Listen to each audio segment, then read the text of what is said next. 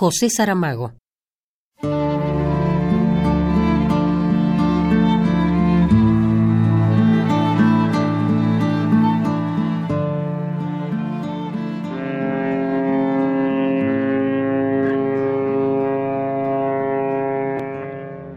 El viaje no termina jamás.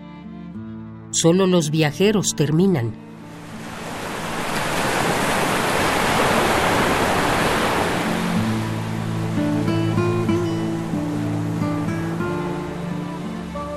Y también ellos pueden subsistir en memoria, en recuerdo, en narración.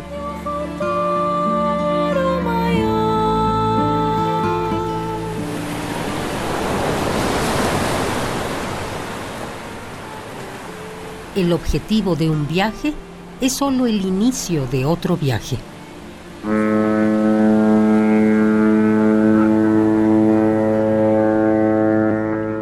El viaje no termina jamás.